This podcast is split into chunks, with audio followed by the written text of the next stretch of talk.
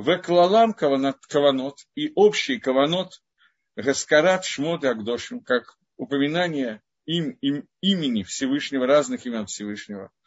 Елулим, прославление Творца, Бадьелот, когда человек говорит Елим или другие прославления. В это время Мицтарфим соединяется, Шмот, Бедархея, Царафим, все имена Всевышнего или какая-то их часть, с теми цуруфим, с теми соединениями, которые происходят, о которых мы говорили раньше. Каждое имя Всевышнего – это некое раскрытие того влияния, которое Всевышний оказывает в этот момент на то, что существует в мире. Поэтому этих имен на самом деле такое же бесконечное количество, как влияний. Все они растут и выходят из одного имени Всевышнего Юткой Вавкой, четырехбуквенного имени.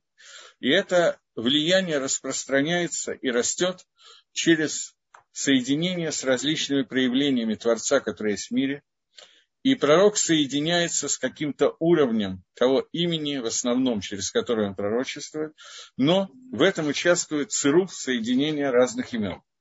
Квимашию Захимба Маасейгам.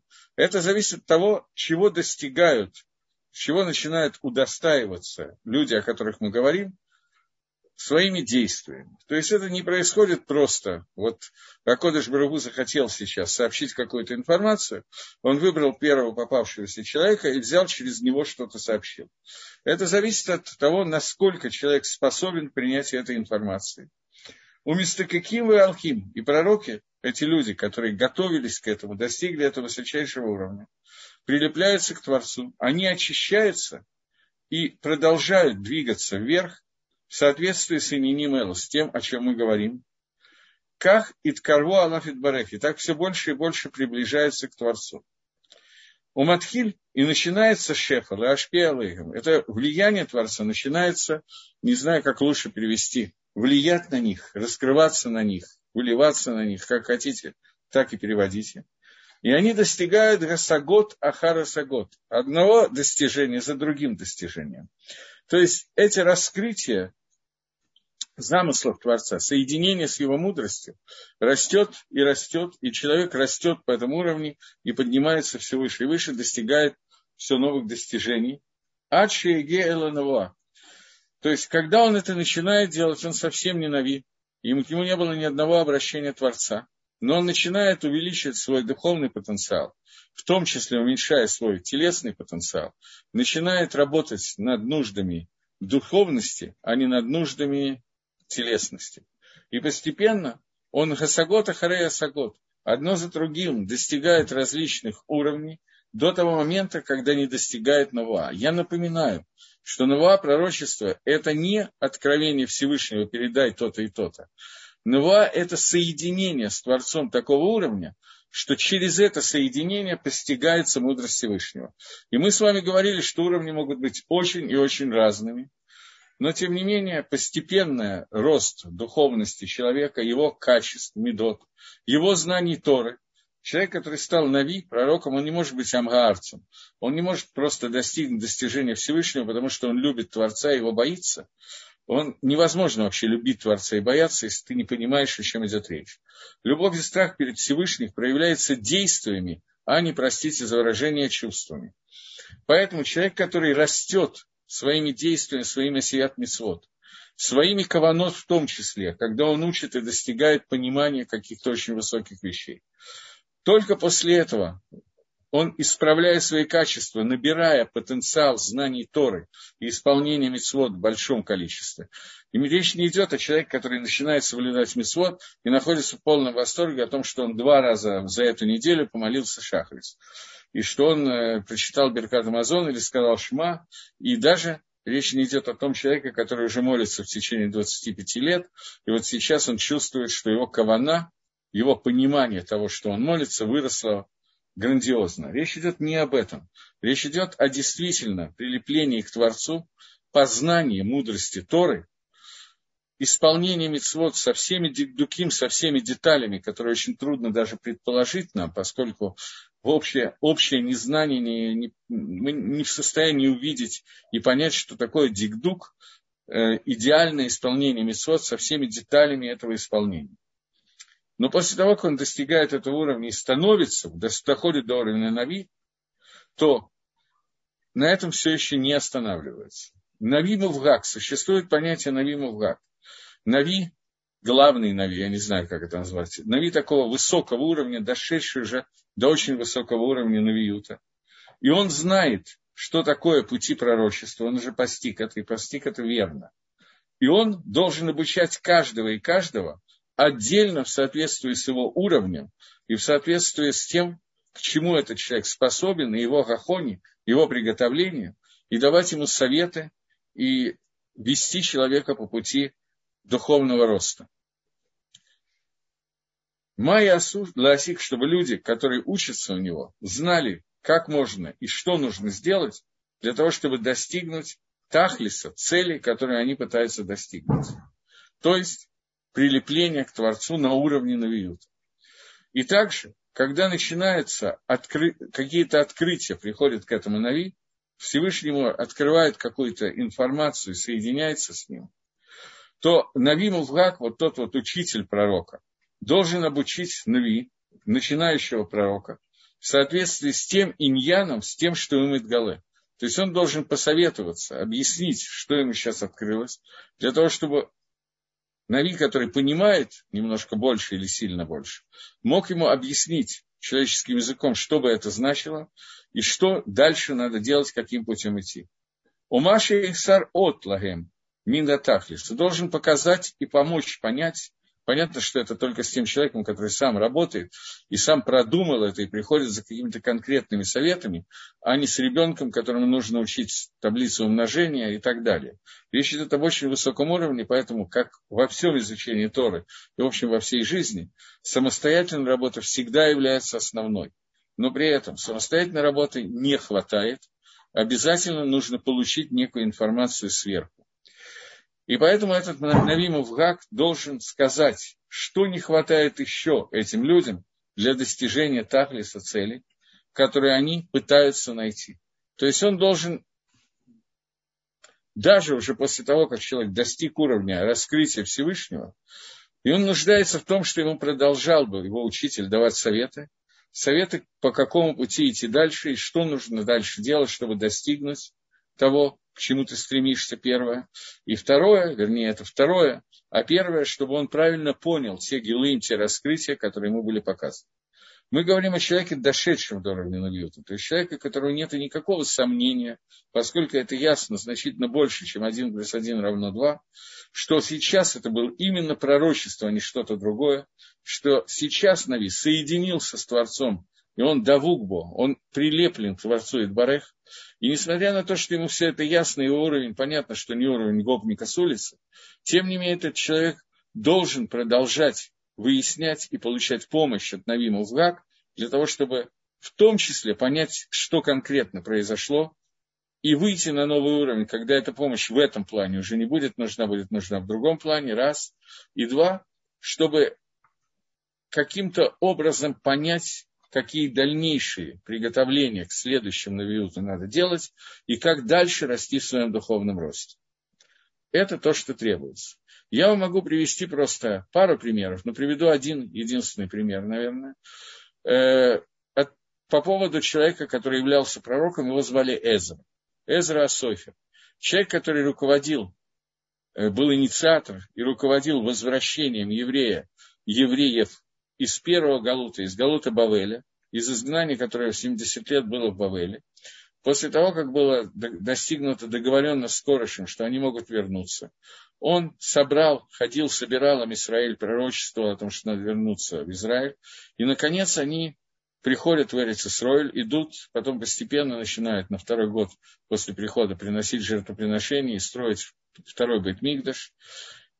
Эзра Софер с ними не возвращается с Галута Бавеля в Израиль. Там остается довольно много людей, но он остается и не руководит постройкой храма еще на некоторое время. Почему? Потому что он оставался в Бавеле со своим учителем все время, что был жив пророк Борох бен Нурья, у которого Эзра учился пророчеству. Это был его учитель. И Эзра остается с ним. Тот был достаточно старый и не мог уже вернуться в Эрицесрой. И Эзра остается с ним, чтобы благодаря контакту, благодаря тому, что он у него продолжает учиться, постигнуть более серьезный уровень, выйти на новый мадригот и достигнуть той цели, о которой мы говорим. Это пример пророка Эзры, который же был руководителем поколения. То есть это был не просто начинающий пророк, если так можно сказать. В это время пророка было вообще пяток уже оставалось, все остальные кончились, поскольку, в общем, после разрушения первого храма пророчество начало кончаться очень быстро, с огромной скоростью. Так что в начале строительства второго храма уже оставалось всего несколько пророков. Эсра был последний из пророков, который остался. Последний из пророков, описанных в Танахе, это Малахи. И Гемора в трактате Могила говорит, что Малахи Гу Эзра, что это один и тот же человек. И Эзра был последний пророк, которым кончается написание Танаха. Вот, и тем не менее, человек, который был вот этого вот уровня и руководил возвращением евреев в Эрицесрой, он, тем не менее, оставался со своим учителем, поскольку ему надо было продолжать расти, чтобы достигнуть той цели прилепления ко Всевышнему максимальную, которую он мог достигнуть. И вот, я возвращаюсь к Рамхалю, это было лирическое отступление. И вот из Цархуна Милами Тумадрих мы видим, что пророки нуждаются в преподавателе и мадрихе, Мадрих вожатый, дословно сегодня переводится, от слова дерих – тот, кто ведет их по правильному пути. В Хабаде сегодня это слово называется машпия. Я не, не очень точно знаю значение слова машпия, тот, кто влияет. Слово мадрих более популярное такое в литературе и более понятное. Машпи обычно называют Верходыш Баргу, Всевышнего, тот, который дает Эшпа. Но сегодня появились, появилась новая терминология, так что она существует. Так вот, в литовских ешивах это обычно называется Машгех. Но это тот человек, который мадрих преподает и ведет по правильному дорогу, указывает правильный путь. Атам дам, альбурьё шельнаваба шлему. До тех пор, пока ученик не достигает уровня пророчества цельного, ясного, башлимут в, цель, в полной картине, которую он может достигнуть. Понятно, что после того, как он достиг бы шлемут, этот шлемут, эта цельность может подняться выше и выше, потому что уровень прилепления ко Всевышнему максимальный, который возможен, был достигнут только одним человеком, Маширабейн. Все остальные не достигли этого максимального уровня, но до уровня Маширабейна не поднимется никто, как мы чуть позже будем учить. Несмотря на то, что уже начался, начались Гилуим, раскрытие Творца, Вашепа Аллахена Шпаот, и Всевышний дает человеку свои гашпаот, свое влияние. Ломипнейзе имцу магиим эльсов мия. Но люди еще не достигают сразу же окончательного своего уровня и окончательного достижения того, что они могут достигнуть. Но нужна адраха, адраха раба. Они нуждаются в большом адрахе, в большой длинной дороге. И от слова дороги адраха тот, кто направляет их по правильному пути, они продолжают в нем нуждаться. Леагеэль Собганахон, чтобы достигнуть конечного раскрытия, которое они могут получить правильным путем. Колихат вималато ваханато. И каждый из пророков достигает этого в соответствии со своим изначальным уровнем. Понятно, что люди рождаются с изначальным уровнем как разума, есть те, кто поумнее, те, кто поглупее, так и стараний, которые они прикладывают. И поэтому уровень изначальный, который определяется корнем души человека, определяет его уровень разума и определяет разума Торы, я не, не, имею в виду постижение Торы, естественно, не разума и постижение таблицы Менделеева или таблицы умножения или теории относительности. Об этом мы сейчас не разговариваем. Так вот, есть разные уровни дух, э, души, которые спущены в этот мир из разных слоев, из разных сферот Всевышнего. Поэтому это определяет разный уровень людей, их максимальный уровень подъема к душе. Это первое, к святости.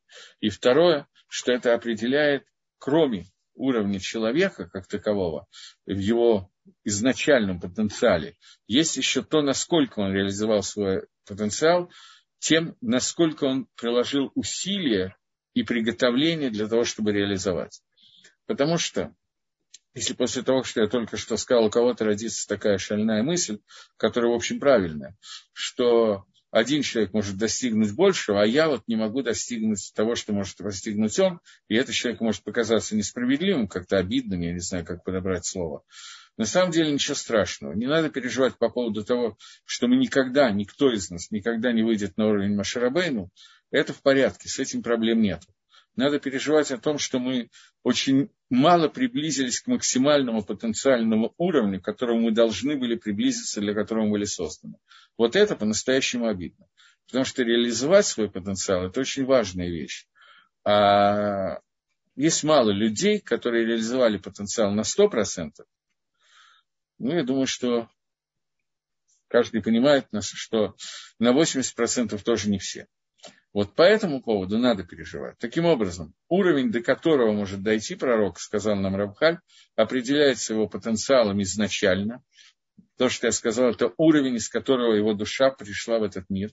И второе, это насколько он реализовал тот потенциал, который у него есть изначально, насколько процентов это было реализовано. Вот, это такой первый кусочек, который мы сегодня прошли. Следующий кусочек сообщает нам разницу между уровнями пророков, как она видна через несколько элементов, и общее то, что происходит между пророками.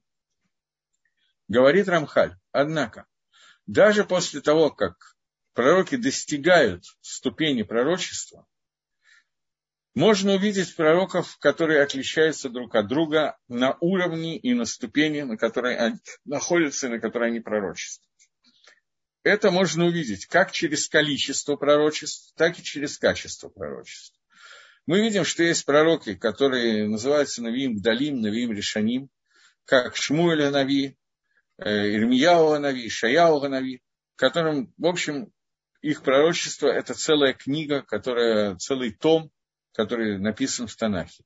Есть пророки, пророки Треесар, 12 пророков, которые каждый занимает по несколько страниц и так далее. Это количество. Качество пророчества тоже можно увидеть разницу. Перуш. Объяснение, о чем идет речь. Есть, есть те, кто пророчествует много раз, а есть те, кто пророчествует очень немного раз. И также относительно качества пророчества самого тоже видна разница. Есть те, которые достигают, я еще раз напоминаю, пророчество – это не сообщение информации, это иддапкут, прилепление к Творцу. Есть тоже те, кто достигают этого иддапкута, этого прилепления, на очень высоком уровне с Барек Шмоса Всевышним благословенное его имя. И Искиль Гаскалот Далот Миот, и постигают очень большого уровня разума, познания, которое им дается через это прилепление а есть, которые прилепляются. Но это прилепление не такого серьезного уровня. И также их скала, и также их понимание того, что происходит, раскрытие мудрости Всевышнего будет намного более низкого уровня. Однако, общее между всеми ими – это то, что все, кто пророчествует, чтобы у них был, что у них будет обязательно в порядке двикут, прилепление к Творцу, которое не карлаем, которое они ощущают со Всевышним, соединение с Творцом. И от этого происходит гилы, раскрытие Идбарех Всевышнего к ним. И это очень не карим, это им очень видно, Баберур, четко видно, Шилой Стабкуба, что тут нет никаких сомнений, что сейчас это познание исходит от пророчества, от соединения с Творцом. Эла Шидапкут Эцмо, но сами Дапкут, само соединение, происходит бегилой у баш скала. Оно происходит через раскрытие и через э, постижение разума у пророков. И они понимают, можно различить многие ступени, которые существуют и в раскрытии, и в постижении. Сейчас мы говорим о качестве. Не о качестве предсказания. Качество предсказания, естественно, будет всегда верное но о уровне раскрытия того, что происходит. Уровень раскрытия разных пророков будет совершенно разный, и этих ступенек можно посчитать очень много, грубо 12 ступеней, которые существуют, и можно разделить их совсем грубо на три ступени. И вот, чтобы как-то немножко показать, о чем идет речь, может быть, сейчас одну секунду, я возьму комментария Вильнинского Гаона на книгу, которая называется «Шир Гаширим», по-нашему, песнь песни. И Вильнюсский Гаон там объясняет несколько псуким, которые имеют нам очень важное, ну, очень, очень похоже на то, что, о чем мы сейчас говорим. Поэтому дайте мне полминуты открыть это место. Э, это начало четвертой главы Ширгаширим, песни песни, где сказано, Вот прекрасно ты моя ближняя, вот при, близкая, вот прекрасно ты. Глаза твои, как глаза юним, голубей. Э, и волосы твои, они спускаются, тельтулим, как козы, которые спускаются с горных вершин. Я не буду сейчас про коз, это отдельный разговор. Но что означает, что глаза твои, глаза голубей? Это тот кусочек, который нас интересует из комментария Гаона на это место. Гаон пишет, объяснение, что у э, юним, у голубей, одинаковые глаза. Правый и левый глаз они одинаковые. У всех голубей одинаковые глаза. И также у Амисраэля. Глаза Амисраэля, они одинаковые. Кто такие глаза Амисраэля? Это пророки. И здесь пророки называются, им дается кличка на Эйнай, глаза. Потому что глаза – это кли, инструмент для того, чтобы видеть. И пророк называется ясновидящий, тот, который видит. Как сказано Цефена Татифа, ну, цитата, которая здесь нам дается. И что означает, что эти глаза, как глаза, то есть пророки, как глаза голубей, которые одинаковы, имеется в виду, что пророчество никогда между разными пророчествами разными пророками никогда не бывает противоречий. Нету стеры. И все они в этом плане одинаковые, они предсказывают, сообщают, э, им мидгале, им раскрывается одно и то же. При этом, несмотря на то, что раскрывается одно и то же, при этом есть очень большая разница того, как видят пророки, как мы только что читали. И один момент мне надо найти. Объяснение этому. Гаон приводит другой книги, которая называется Адерет Ильягу. Это комментарий на Хумаш, где Гаон э, в Паршат Балак, там, где рассказывается о, пророк, о уровне пророка Билама, который был на уровне, на уровне практически как Маширабейну, только со стороны нечистоты, с обратной стороны. И там рассказывается уровни пророчества. И вот Гаон пишет, Сейчас, дайте мне одну секундочку. Существует три... А, вот, там сказано так. Билан говорит Балаку. Может быть, обратиться ко мне, Рашем, на, навстречу мне и скажет мне то, что он покажет. Обратиться, скажет, покажет. Три элемента, о которых говорит, о которых говорит Билам Балаку. И говорит Гаон, что здесь объяснено, что есть три уровня пророчества э, уровень обратиться, соединиться, уровень покажет и уровень скажет. И это три уровня, которые существуют. Они существуют у разных пророков. И разным пророкам Всевышним раскрывается на уровне говорить, показывать или обращаться. Эти три уровня, если я просто не хочу сильно задерживаться, поэтому то, что я хотел, я прочитал, но чуть-чуть еще дополню, расскажу то, что Гон продолжает писать. Эти три уровня, самый верхний из них, когда к себе обратиться, это уровень Маширабейну, который больше ни одного пророка не было. С ним Всевышний говорил по ним, аль по ним, лицом к лицу. И это обращение, как человек разговаривает со своим другом. Второй уровень – это уровень, когда Кодыш Барагу говорит с тобой, говорит тебе, что ты должен сказать. Это раскрытие очень высокого уровня, понятно, что ниже, чем Маше. Но это уровень, когда пророку в уста вкладываются слова Всевышнего. Не так, как у Маше. У Маше через его горло, через его уста говорила Шехина. То есть его просто как бы не было. Он был громкоговорителем, через который Шехина обращалась. Всевышний обращался к народу Израиля. Обычное пророчество есть, когда пророку показывает какое-то видение, какую-то картину. Это соединение с Творцом, из-за которого он увидел какую-то картину, после чего пророчество как таковое, картина остается внутри него, но это соединение с Творцом заканчивается, он пересказывает то, что он видел, так, как он воспринял это. А есть, когда ему не просто показывают картину, а ему просто сообщают, что ты должен пересказать в том виде, в котором ты должен пересказать. У Машерабейну речение Всевышнего шло одновременно с тем, как пересказывал Маше. Микрофон.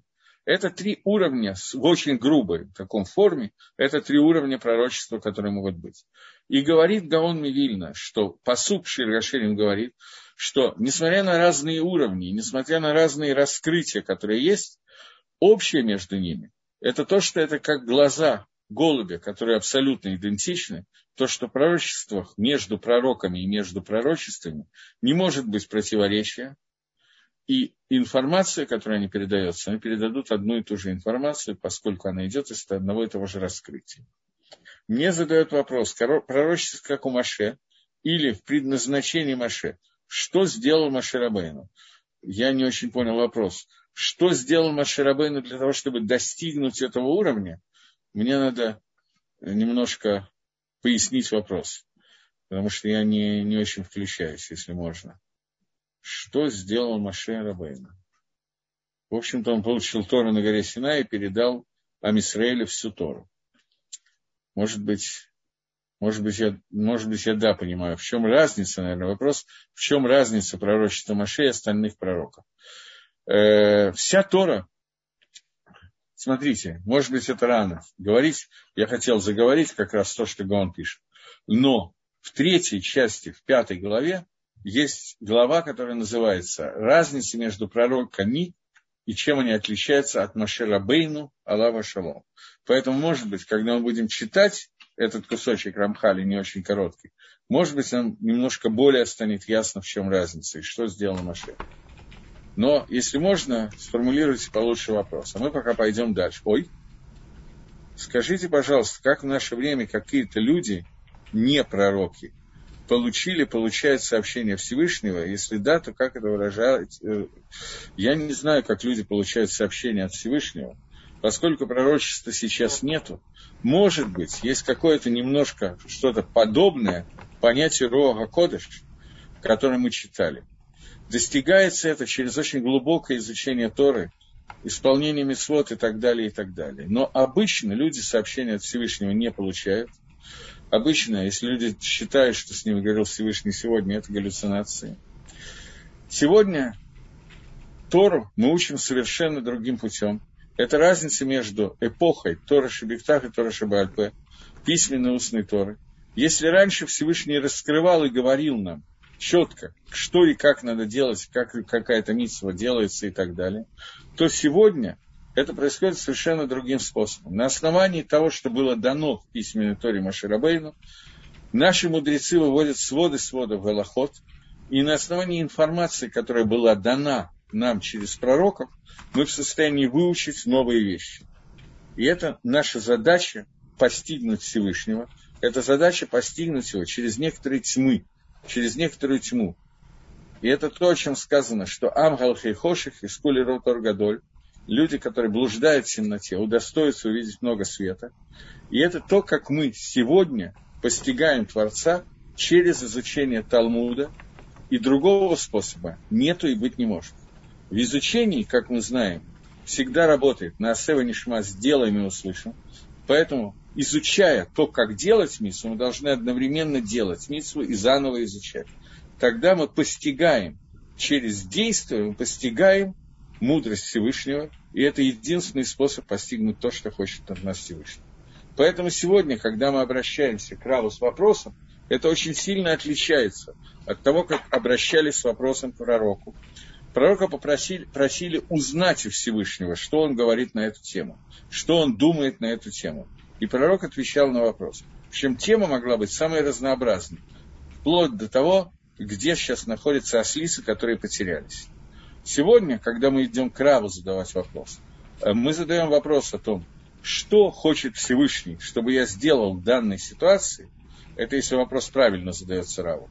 И тогда Рав должен проанализировать ситуацию на основании тех принципов, которые были даны Маширабейну на горе Синай, на основании каких-то гилуим, которые были через пророков, которые записаны и известны, на основании того, тех принципов, которые мы знаем, как из письменной Торы выводить голоход, на основании тех голоход, которые уже выведены в Мишне, и способу изучения Талмуда, логики Талмуда, и тем, что нам дал Талмуд, опираясь на Шульханоров, комментаторов на Шульханорах и так далее, дается совет, как правильно галахически вести себя в той или иной ситуации.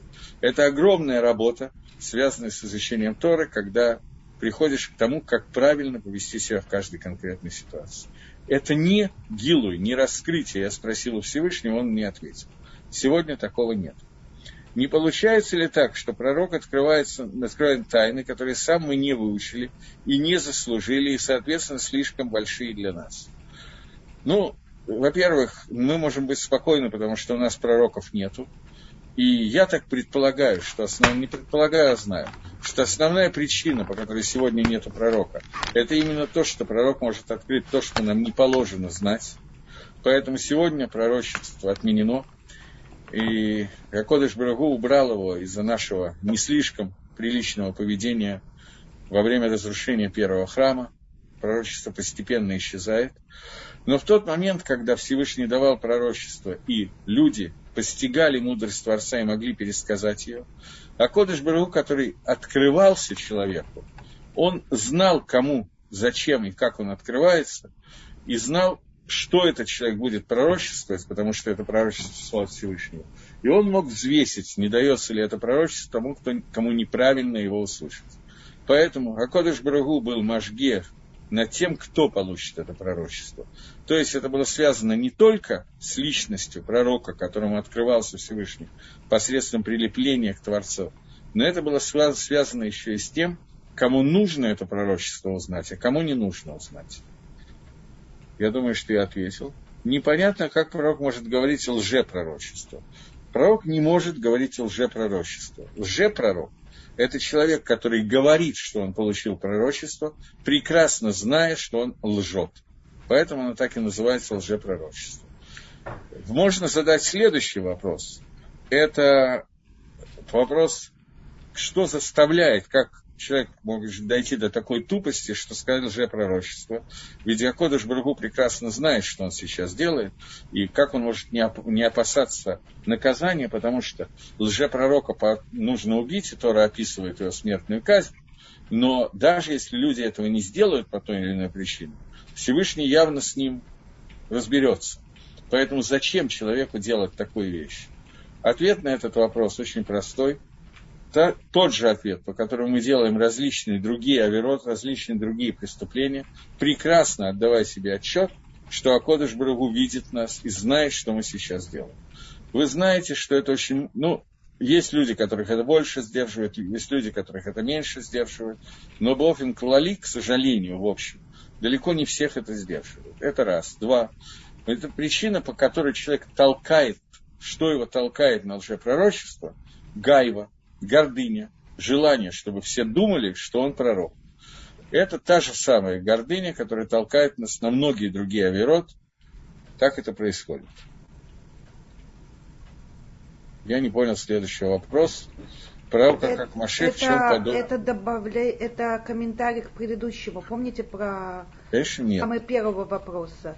Пророчество Сейчас. как Моше или предназначение Моше? Что сделал Моше Рабейну? Пророческого Моше и предназначения Моше, что сделал Моше Рабейну. Вы попросили... Да. да, да, да, я уже понял. В чем подобие такого... Смотрите, давайте мы, я понял, думаю, что я частично понял вопрос, мы оставим его просто на еще через несколько занятий, когда мы будем учить следующую главу, которая разни, объясняет разницу пророчества Моше и остальных пророчеств. Поскольку это как бы очень важный, действительно важная тема, я думаю, что часть этого вопроса отойдет, а часть этого вопроса, наоборот, может родить еще много других вопросов. Как отличить истинное пророчество от лжепророчества? Ведь лжепророки типа Шабатай Цви были уверены, что они получали свою миссию от Всевышнего. Нет. Они не были уверены, что они получали связь от Всевышнего, то есть они могли себя в этом убедить. Но они, человек, который становится пророком, это ощущается. Он знает, пророчество это сейчас или нет. Лжепророчество всегда внутри него находится слово ложь. Но вы правы в том, что нам, э, мы-то этого не знаем, не знаем его ощущений, поэтому как нам отличить пророка от лжепророка, это да вопрос. Ответ на этот вопрос, что Тора дает нам четкие указания, что такого пророка проверяют. Проверка состоит в том, что если он пророчествует что-то позитивное, и это не сбывается, то его убивают. Если он пророчествует негативное, это не сбылось, это не доказательство лжепророчества, потому что пророчество лера к злу могут не произойти. Но пророчество к добру, которое есть, такие пророчества на 100% должны сбыться. И если он это сказал, и это не сбылось, то мы знаем, что это лжепророк. Это лакмусовая бумажка, которая пишет Рамба в Галахот, как это проверить. Но фактически она написана прямо в посуке Тора. Как пророк, я никак не могу донести свою мысль. Как пророк может дерзнуть, говорит лжепророчество? Если он говорит лжепророчество, это не пророк. Лжепророк – это не тот человек, который пророк, который потом обманывает. Лжепророк – это человек, который говорит, я пророк, и Всевышний мне сказал это и это. Он не пророк, он раша, он не честивец. Как он может дерзнуть сказать лжепророчество? Очень просто. Так как мы дерзим и делаем любое преступление, которое мы делаем. Как можно дерзнуть и не встать на шахрис и пропустить его и проспать, потому что люблю повеселиться, особенно поспать. Как можно съесть что-то некошерное и надерзить Всевышнему? Он сказал, не ешь, а я съем. Так же, как любая авейра, которая делается, делается эта авейра. Пророк такую авейру действительно не сделает, потому что он на таком уровне двикут соединения со Всевышним, что для него это исключенный вариант. Шалом. Вопрос. Три вида пророчества учатся из отрывка как пророчество происходящее и по хронологии. Э, э, нет, оно учится из того, как сказал Билам, что, может быть, Всевышний где откроется мне, позовет меня, покажет мне и скажет мне. Это три, от, э, три вида пророчества, три уровня пророчества, которые нам указывает Билам, и Гагро из них делает вывод и описание на эти три группы. Они не идут, по, мы уже сами ставим их нисходящую линию, да, мы сами строим эту линию, то есть мы сами, это Вильнюсский Гаон, строит эту нисходящую линию, вот.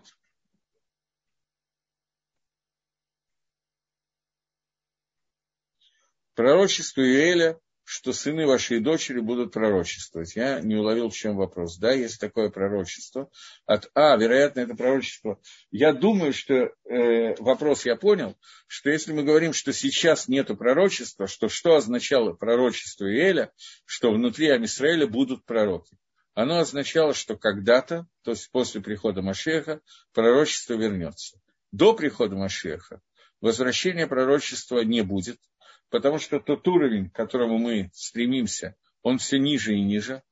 Когда-то бы Изра Даше, может быть, он начнет повышаться, может быть, мы дойдем, наоборот, до самого низа, и только после этого начнет повышаться этот уровень. Но Акодыш Баругу обещал, что в Амисраиле вернется понятие Навуа. Это обещание, которое дано через пророка. Вот, теперь я думаю, что мы можем двигаться дальше, поскольку на какой-то момент времени нет вопросы возникают, я хотел сказать, что кончились, но нет. Так пророки больше нужны нам сейчас. Сейчас мы не учимся им тех поколениям, ой, когда они не помогли, ведь разрушены два храма. Этот вопрос делится сразу на несколько подвопросов. Во-первых, как случилось, что, несмотря на пророчество, Амисраэль не слушал голоса пророка и из-за этого это привело к разрушению храма. И вопрос, что мы сейчас и как и что мы учим из тех пророчеств, которые остались записаны в Танахе. На первый вопрос ответить в общем невозможно. Можно дать какое-то направление мысли, но ответа на этот вопрос нет. Поскольку мы совершенно не представляем, что такое уровень пророчества, что такое услышать что-нибудь от пророка – то нам очень трудно понять, поскольку раскрытие Всевышнего в этот момент, даже для того, с кем разговаривает пророк, я не говорю про самого пророка, такое огромное раскрытие, что непонятно, как после этого можно пойти и служить идолу. Я беру какой-нибудь один пример. Э, дело в том, что чем выше к душе, чем выше уровень человека, тем больше Ецергара этого человека. Человек устроен таким образом, что любой человек, что существует гармония внутри него между Ецерготов и Ецергара, гармония такого уровня, чтобы у человека оставалась свобода выбора. Если включить очень сильно Ецерготов и очень уменьшить Ецергара, то это уже не будет называться свобода выбора, и наоборот. Поэтому во время, когда было пророчество, было так сильно открыто к душе святость Всевышнего, что обратная сторона, Ситроха, Ецергара, тоже были огромные силы. Поэтому человек, который общался с пророком, он, его Ецарготов росла очень сильно, но одновременно с этим росла Ецаргора. Поэтому оставалась свобода выбора, которую нам с вами сейчас ощутить практически невозможно. Поэтому во время, когда было пророчество, была Ецаргора такого уровня, что человек был в состоянии не послушать пророка. Мы сегодня не были бы в состоянии, если бы у нас, с нашей Ецаргорой, если бы сейчас к нам обратился пророк, то мы бы лишены были свободы выбора и выполняли бы то, что говорит пророк, как роботы, потому что наша Ецаргора на порядке меньше. Именно поэтому пророчества сейчас нету, вернее, наоборот. Поскольку пророчества сейчас нету, поэтому у нас так сильно уменьшилась Ецаргора. Но сегодня, изучая те упреки, которые давали пророки Амисраилю в то время, мы можем экстраполировать эти упреки на нас и увидеть, как нам правильно себя вести. Момент, у меня вдруг много вопросов. Э, опять вопрос. По нисходящей от Маше Рабейну и ниже по качеству хронологии, это пророчество по времени от Вашей до нас. Э, то есть, если я правильно понимаю вопрос, что Маше был верх, верхом пророчества, и с каждым поколением уровень пророчества падало, и, а, и сейчас полностью исчезло. Я не могу ответить на этот вопрос, так ли это, падало ли оно с каждым поколением, поскольку была некоторая синусоида. Внутри одного и того же поколения были пророки разного уровня по количеству и качеству, и я не могу судить, какой из них четко по хронологии уменьшения было или нет, я не знаю. Машех, безусловно, тоже будет пророком, причем невероятно высокого уровня пророк не имеет права замалчивать пророчество. Совершенно справедливо. Одно, один из запретов, который был дан пророку, это не пророчествовать. Если ему было поручено что-то сообщить, то он был обязан это сделать, и очень суровое наказание пророку, который отказывается пророчествовать после того, как ему было дано пророчество. И это описывается в книге Иона, которую мы читаем в Минху Йом Кипора, Вся книга Йона читается. Йона был послан в город Ниневию, чтобы сказать, что Ниневия будет разрушена, призвать их сделать шоу, чтобы они не разрушали Ниневию. Он отказался выполнить свое пророчество, и дальше очень подробно рассказывается, что с ним произошло, включая ту шоу, которую он сделал, и как он пошел пророчествовать, и его пророчество сработало. Один из запретов для пророка – это не замалчивать, не говорить свое пророчество. Следующий вопрос. Шалом. Если Ашем проследил, что Билам благословил народ Израиля вместо проклятий, но в конце ему удалось дать свой совет Балаку, чтобы евреи пришли к греху. Момент, дальше у меня уже не видно. Э, ой, э, ой, тут что-то их очень много вопросов. Момент. Э, сейчас. Меня не получается опустить. Э, совет Балаку, где евреи пришли к греху, не остановил его от этого. То есть, если Всевышний не дал проклясть Балаку, то почему он Биламу, то почему он дал, разрешил ему сделать этот совет? Э, смотрите, это вопрос не ко мне, это вопрос ко Всевышнему, как вы понимаете. То, что видно из этой истории. Мы видим, что проклятие, если бы у Белама оно удалось, у меня просто не будет времени отвечать, почему это проклятие было таким суровым, то оно привело бы к уничтожению Амисраэля полному. Поэтому, и это был замысел Балака и Белама вместе. Белам, если в двух словах, то Белам хотел произнести слово проклятие в тот момент, когда Всевышний судил мир только атрибутом суда.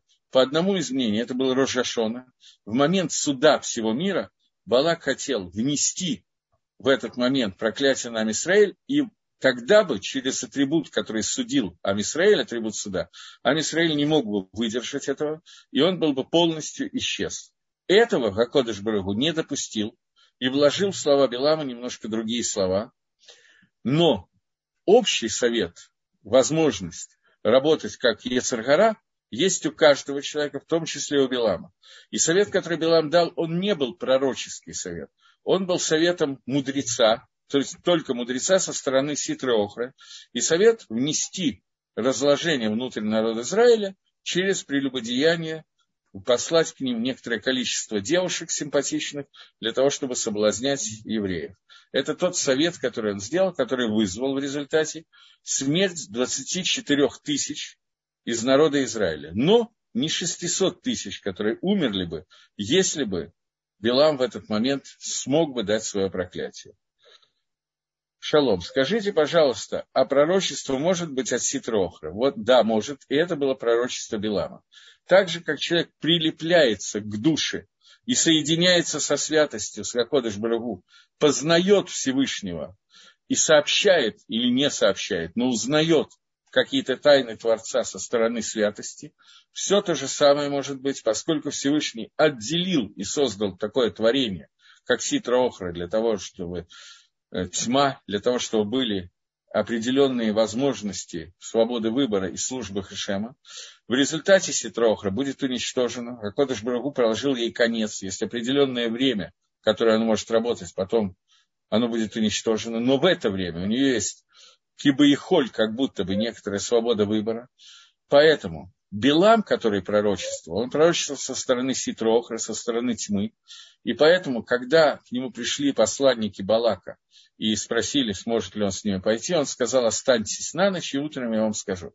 Потому что все свои пророчества Билам получал со стороны тьмы, то есть со стороны ночи. Следующий вопрос. Творец берет глину и делает себе сосуд. Я не знаю, что имеется в виду вероятно, глину и сосуд, этот Творец берет человека и делает из него пророка. Себе. Вопрос, что, что означает слово «себе». Весь этот мир Творец создал для себя. Но это не для себя. Мы уже обсуждали это в самом начале Дарья Гашема, что творение, которое сделал Всевышний, сотворив весь мир, это творение для, для того, кто будет сотворен. Потому что Дери готов лаитив, Ашем, который коль кулотов, весь состоит из добра, он хочет, хотел, захотел, что значит захотел Всевышний, мы не можем обсуждать. Его желания, его мысли, это не наши мысли.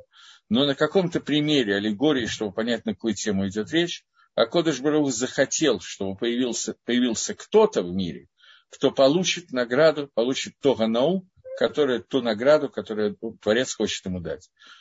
Награда – это соединение, постижение бесконечной мудрости Творца. Поэтому было произведено все творение, и поэтому произведены все творения, в том числе пророки, которые часть их награды дается при жизни тем, что они достигают двикута со Всевышним. Но основная награда, как обычно, в Аламаба.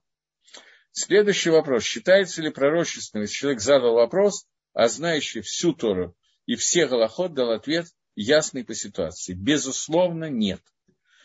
Пророчества сегодня нету. Техника ответа на вопрос Рава, которому задается вопрос, предположим, что этот Рав знает все и вся, это техника вопроса на основании принципов, полученных в машине Синае, техника ответа устной Торы. Техника ответа через пророчество сегодня отсутствует. Сейчас. Я уже отвечал, как объяснялась истинность пророчества, мы уже обсуждали. Я вижу такое количество вопросов, что я не успею ответить ни при какое слово. Э, секунду. А вот был вопрос интересный, может ли пророк э, пророчить вне Эрец Исраэль? Пророк может пророчествовать вне Эрец Исраэль.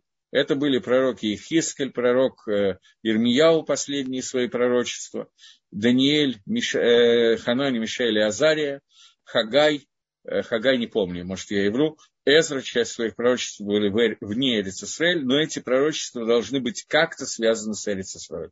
Но икор пророчества – это внутри Эрицисраэль, но может быть и нет. Как проверялось истинное пророчество, мы уже обсуждали. Может ли быть пророк вне Израиля, то есть не евреем? Мы только что говорили о Беламе, который был пророк вне евреем, но мы говорили, что это пророк со стороны Ситроха. Пророк со стороны к душе, святости – это только еврей. Следующий. Спасибо за лекцию. Интересное объяснение. Э, есть ли полный комментарий в переводе на русском? Перевод, комментарий Гаона в переводе на русском, я думаю, что нету. Я надеюсь, что нету. Эти вещи, на мой взгляд, переводить не нужно. Их нужно учить и учить по-настоящему, а не по кусочкам, по-русски. Дальше. Есть пророчество, дух человека знает, что внутри человека, и никто не знает, кроме Духа Всевышнего. Это свидетельство Мессии, дух пророчества. На этот вопрос я все-таки не буду отвечать, так я понимаю, что этот вопрос не совсем, мягко говоря, не совсем в телу. Э, дальше. Я стараюсь понять истину. Мне говорят, почему я спросил. В Америке в 40-х годах прошлого 18 века возникло множество разных пророков. Они не были пророками. Это люди, которые решили, не поняв, что такое пророчество, они решили, что какие-то мысли, которые им пришли в голову, или еще какие-то вещи, можно считать пророчеством. Ничего общего нету.